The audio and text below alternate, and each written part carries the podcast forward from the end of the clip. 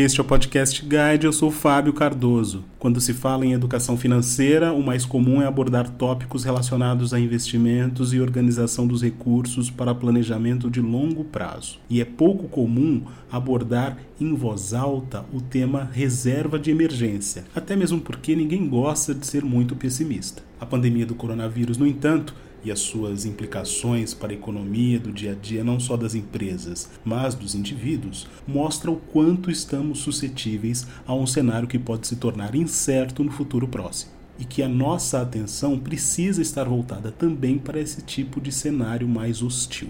Para falar da importância desse assunto, no podcast guide desta semana, nossa convidada é Cristina Helena Mello, economista, e reitora de pesquisa e pós-graduação estricto senso da Escola Superior de Propaganda e Marketing em São Paulo. Cristina, Helena, é um prazer tê-la aqui conosco no podcast Guide. Muito obrigado pela sua participação. Eu que agradeço pelo convite.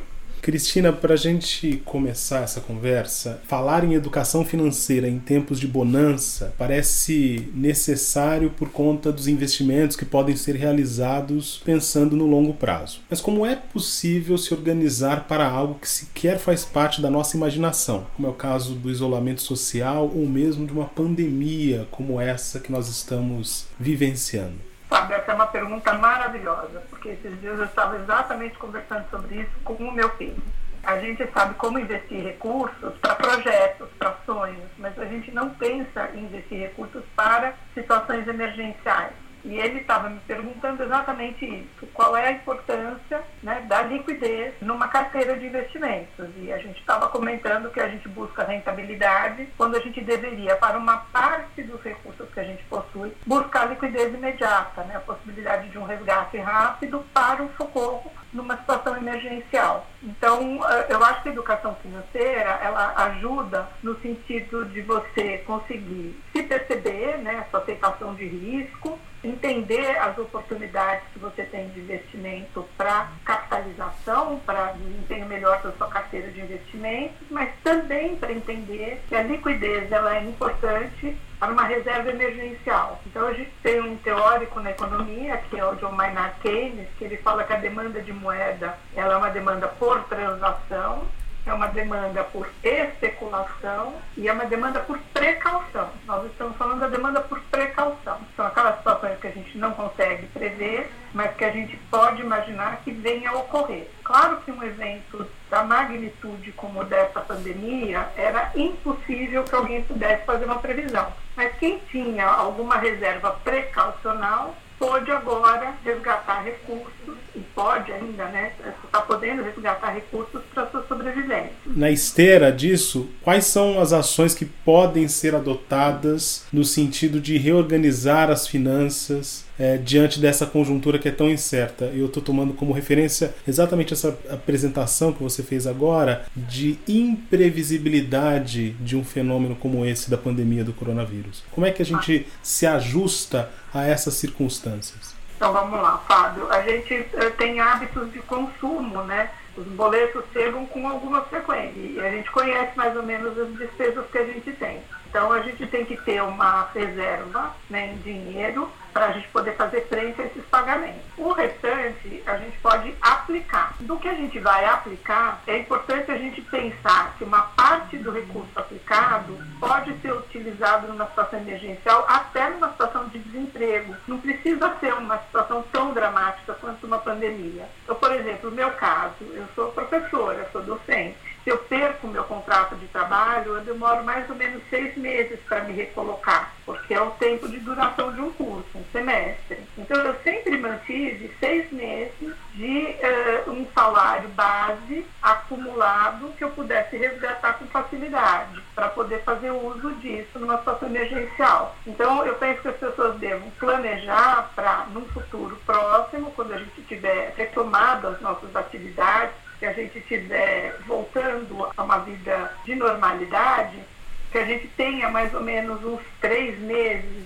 de um salário guardado ou de uh, uma quantidade de dinheiro suficiente para o enfrentamento de três meses, né, para pagar as contas, etc.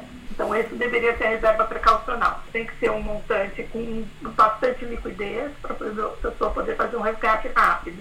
E uma vez acumulado uma reserva precaucional, o restante a gente investe no sonho, né? Investe nas possibilidades futuras, naquilo que a gente é, não consegue imaginar, inclusive porque o incerto não é só negativo, o incerto pode ser positivo, pode aparecer uma super oportunidade de uma viagem internacional, de um curso, de uma compra, e você não tem nenhum recurso guardado. Então, é, o dinheiro guardado ele serve também para imprevisibilidade positiva. De um lado, nós temos trabalhadores que podem sofrer com salários que vão ser achatados. De outro, existem empresários e mesmo empreendedores que tem o seu projeto para 2020 colapsando. As medidas que cada um desses perfis tem de tomar são tão diferentes assim em relação às finanças nesse momento? É, eu acredito que sim, porque o trabalhador ele gasta aquilo que ele ganha, enquanto que os empresários eles ganham aquilo que gastam. Então são duas óticas diferentes. A primeira é a do trabalhador,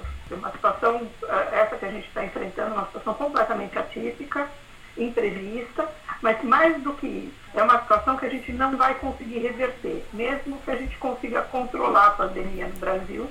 Essa é uma pandemia mundial, então nós perdemos espaços de exportação, e, consequentemente, os empresários mais incertos pararam de investir, porque não sabem quando que vai ser retomado, e as famílias também pararam de consumir. Então, independentemente da gente estar no isolamento físico ou não, a economia sofreu e sofre com essa situação e vai ser difícil da gente fazer recuperação, ela vai demorar. Então, qual é a maior preocupação? E isso é comum para todos. Sobrevivência. Sobrevivência individual e sobrevivência dos negócios. Agora, do ponto de vista do gestor, né, do proprietário de um negócio, de um empreendedor, ele tem que saber que muitas vezes o gasto para ele é um elemento estratégico de sobrevivência. Muitas vezes é o que vai manter ele em condições de competição e de retomada de mercado no momento futuro. Agora, já os trabalhadores têm que estar preparados para uma situação bastante adversa por um prazo bastante longo de tempo e gastar, no caso dos trabalhadores, não é estratégico quais são as lições que, de um modo geral, a gente pode tomar a partir desse momento, dessa situação. Eu me refiro aqui, de um lado, em relação ao planejamento e de outro a essas reservas financeiras. Olha, eu acho que a principal lição é que liquidez é fundamental. Então, quem tinha recursos para fluxo de caixa está conseguindo se manter. É, quem tinha recursos para o enfrentamento de uma situação dessas vai conseguir se manter. Então, a gente precisa ter reservas precaucionais. Isso é importante fazer. Né? Eu acho que essa é a lição número um. A lição número dois, eu acho que esse, essa é uma lição de solidariedade que a gente está é, aprendendo nesse momento. Essa é uma crise diferente das crises anteriores, onde se defender era suficiente. Essa é uma situação em que defender o outro é importante. Então, essa é uma situação em que nós temos que montar as nossas redes, as nossas conexões, onde um possa socorrer o outro, quando a gente não pode se socorrer sozinho. E eu acho que uma terceira lição, talvez uma das mais importantes que eu tenho percebido, é que nós estamos num novo universo, num novo mundo, um mundo digital. E quem não tem educação digital, para além da educação financeira, é uma pessoa que vai ficar excluída socialmente no futuro. Então é absolutamente importante que as pessoas aprendam a usar os recursos digitais e recursos financeiros digitais também. A gente está vendo a dificuldade, por exemplo, que o governo tem de acessar populações para prestar um socorro e um auxílio, porque elas não têm um aplicativo, quando vocês baixar um aplicativo, não tem um celular ou não sabem usar mesmo quando tem. Então não é só a educação financeira que é importante, sabe? A educação digital também. Você acredita que com mais recursos digitais, por exemplo, se houvesse mais sofisticação nesse segmento, o impacto poderia ser menor?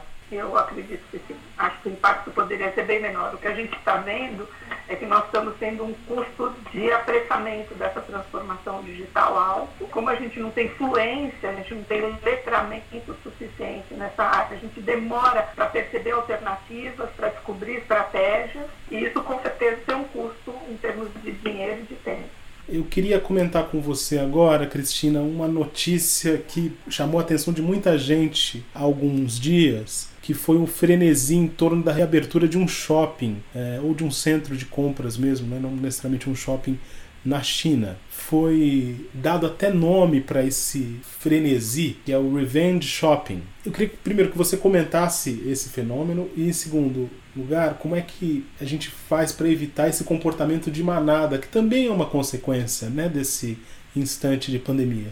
Uma pergunta maravilhosa. Eu também já pensei nessa situação. É, o ato de comprar não é apenas um ato de manutenção das nossas necessidades, também é um ato de socialização, também é um ato de conexão com o outro, também é um ato de individuação, da gente se apresentar por outro com aquilo que a gente possui. Né? Os objetos têm um significado diferente, a posse deles também. Então, a, esse momento de isolamento em que a gente não está indo às compras, né? a gente faz compras digitais, é claro, mas é, é, diferente da compra física, né? De você se ver, de você experimentar, de você mostrar para alguém. É, então, eu estou imaginando que a reabertura da, do comércio físico, né? Do, do varejo, é, vai causar uma alegria consumista nas pessoas, né? Eu imagino que o ato de consumir para elas fisicamente seja prazeroso. Então, não é uma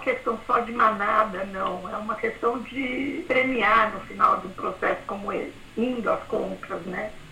E, e isso é talvez, claro, um movimento importante que as pessoas vão fazer para elas, né? Um carinho depois de um momento tão difícil. Mas a gente tem que tomar cuidado, porque se a gente não tem recursos, a gente não tem que fazer dívida, né?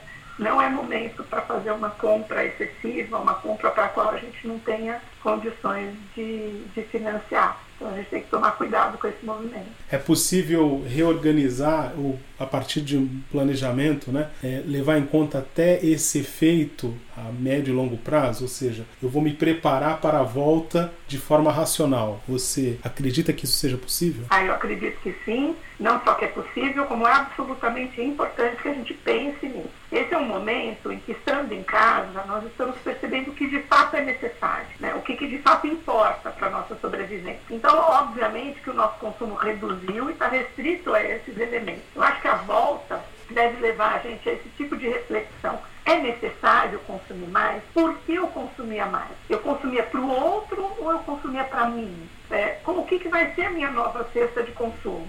E aí planejar um consumo menor, né, com possibilidade de construção de uma reserva emergencial para enfrentamento de situações como essa no futuro. Acho que é fundamental que a gente pare, aproveite esse tempo de isolamento físico para fazer esse tipo de reflexão e planejar o futuro. Muitos economistas, aliás, não só economistas, mas pensadores de outras áreas têm batido bastante nessa tecla, que o mundo como nós conhecíamos é, vai mudar de forma drástica daqui para frente. Você acredita que isso também tem a ver com a nossa leitura do cenário econômico, ou seja, que as próprias companhias vão ter de agir de forma diferente, levando em consideração esse novo momento? Fábio, como é, esse é um evento sem um histórico passado, a gente tem dificuldade de saber o que vai acontecer no futuro. O que, que a gente sabe? Que situações como essa são situações traumáticas. As situações traumáticas nos fazem refletir e mudar de atitude. Então, com certeza, a cesta de consumo das famílias vai mudar. Com certeza, os canais de compra que a gente utilizava também vão mudar. Com certeza, as decisões de investimento das empresas,